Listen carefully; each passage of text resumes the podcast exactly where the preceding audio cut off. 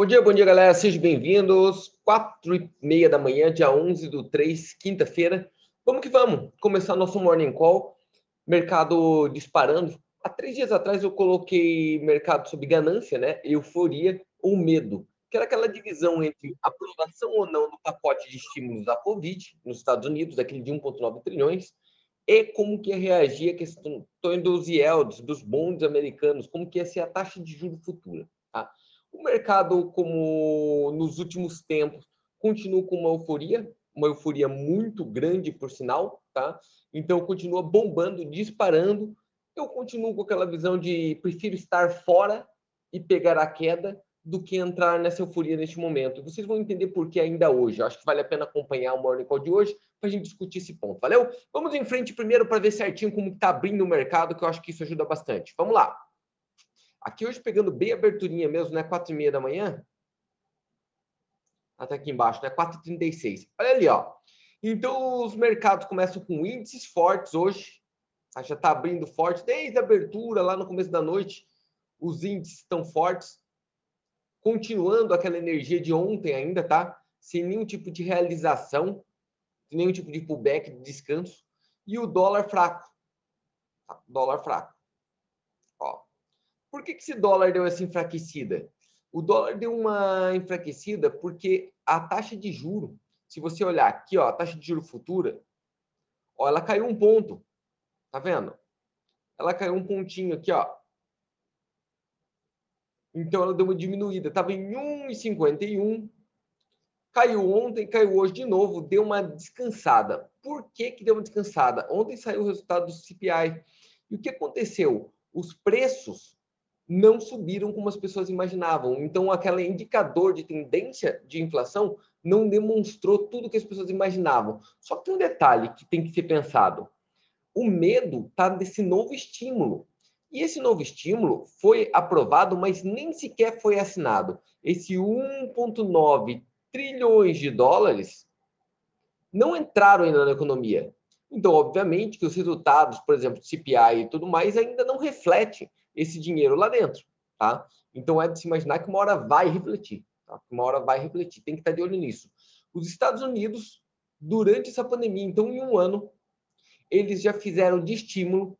Quando você lê estímulo aqui, gente, você tem que ler dinheiro público injetado na economia. Basicamente, impressão de novo dinheiro, vamos colocar assim popularmente falando? Impressão de dinheiro, tá? Colocar na economia aproximadamente 4,5 trilhões de dólares. 4,5 trilhões de dólares, gente, é mais do que quatro anos, mais do que quatro anos do PIB anual do Brasil. Do PIB anual do Brasil. Em um ano, tá?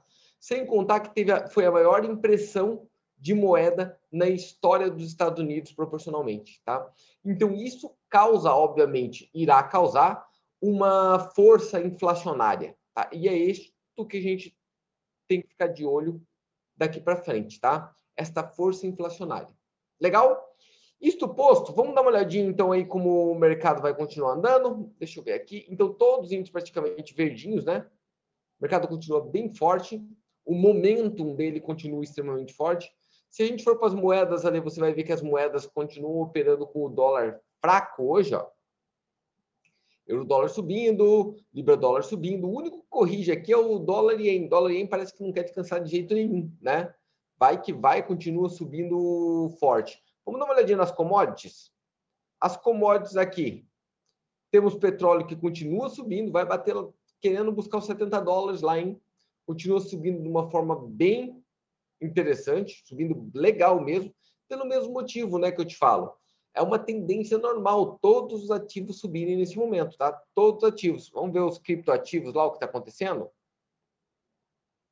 Ó, Bitcoin 55 mil dólares, subindo 2,25, né? Aquela história que eu estou te falando, todo mundo caminhando para é, ativos de risco, tá? Ativos de risco.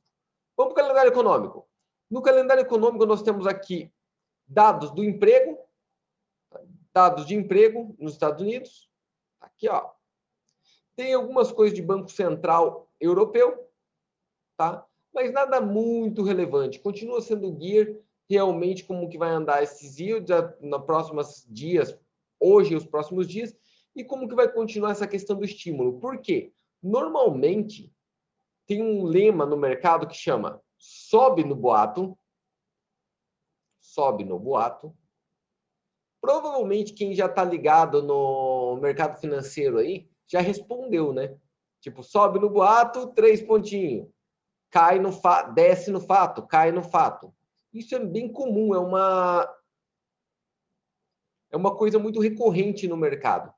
Então, o boato, por exemplo, de que ia ser aprovado o estímulo de 1,9 subiu bastante. Normalmente ele cai no fato, mas dessa vez, não. Continua o mercado sendo extremamente otimista, vai que vai, e não adianta ficar tentando descobrir onde é topo, né?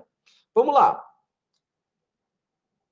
Aqui, nas notícias, começa a sair já, olha o que eu te falo, ó, o medo que tem das economias. O medo não está no investidor comum, o medo está no Banco Central. Olha aqui, ó, o Banco Central Europeu já vendo que o aumento nesse yield está criando problema já. Ó. Você viu?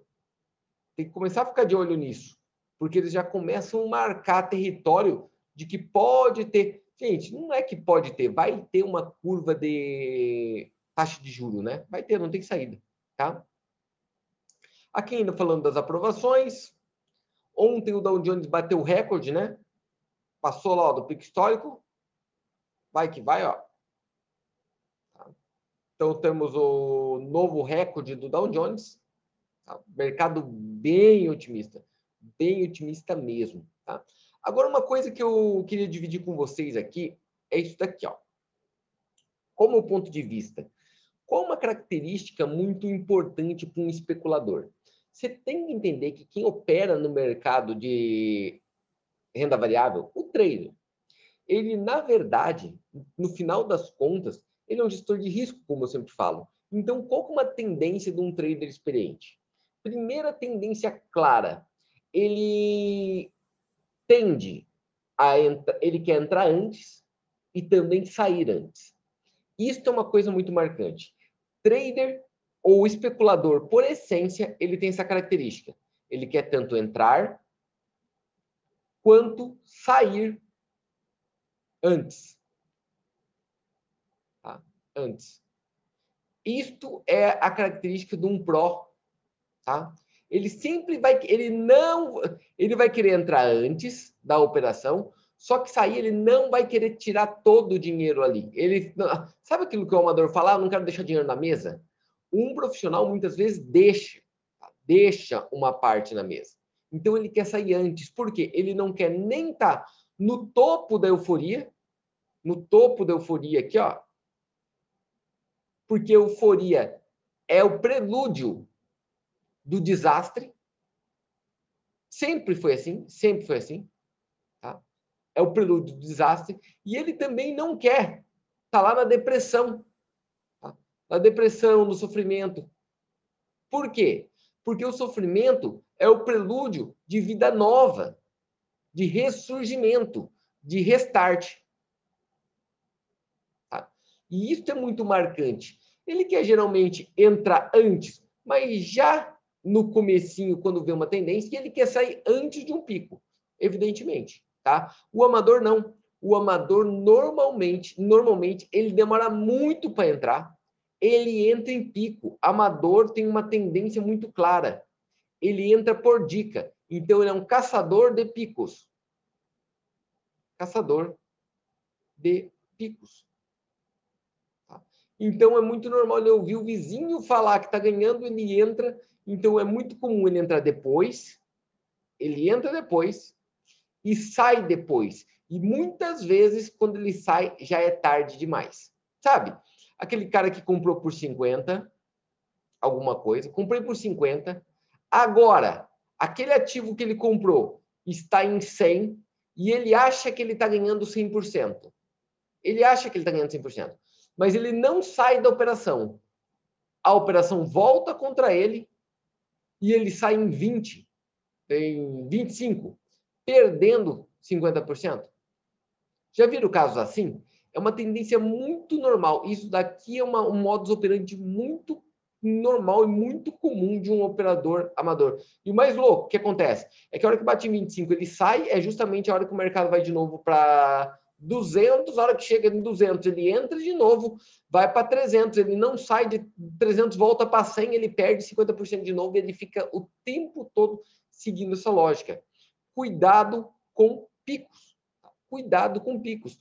A Bovespa no ano passado, quando bateu 100 mil pontos, eu fiz um vídeo, está aqui no YouTube, eu falei, cuidado, porque todo mundo, ah, 100 mil pontos, agora vai para 150. Eu falei, cuidado, porque quando bate picos, o mercado tende a enxergar como euforia demais e vem correção. Aí foi uma questão de correção por questão do Covid, mas ele veio para 63. Então ele caiu demais, derreteu, né? Derreteu. Imagina se entra lá no pico. Agora é uma coisa para ficar de olho de novo e com moderação. Eu acho que este é o grande ponto, tá? Hoje, conversando com o pessoal da. Hoje não, na verdade, ontem à noite, conversando com o pessoal que opera há bastante tempo, já o pessoal da Bela Guarda ali, a gente estava chegando a uma conclusão que o mundo hoje, a economia mundial, parece muito, tá? A, a sensação é muito parecido com o que aconteceu no Japão na década de 80 até os anos 2000. E isso é muito legal de você acompanhar. Então eu vou gravar até um vídeo sobre isso, para mostrar para vocês o que aconteceu exatamente com o Japão. Quase virou a primeira economia do mundo, tá? Bombou nos anos 80, mas bombou forte. Tóquio virou um hub mundial, então o imóvel cresceu demais lá, mas cresceu mais tipo de uma forma bizarra.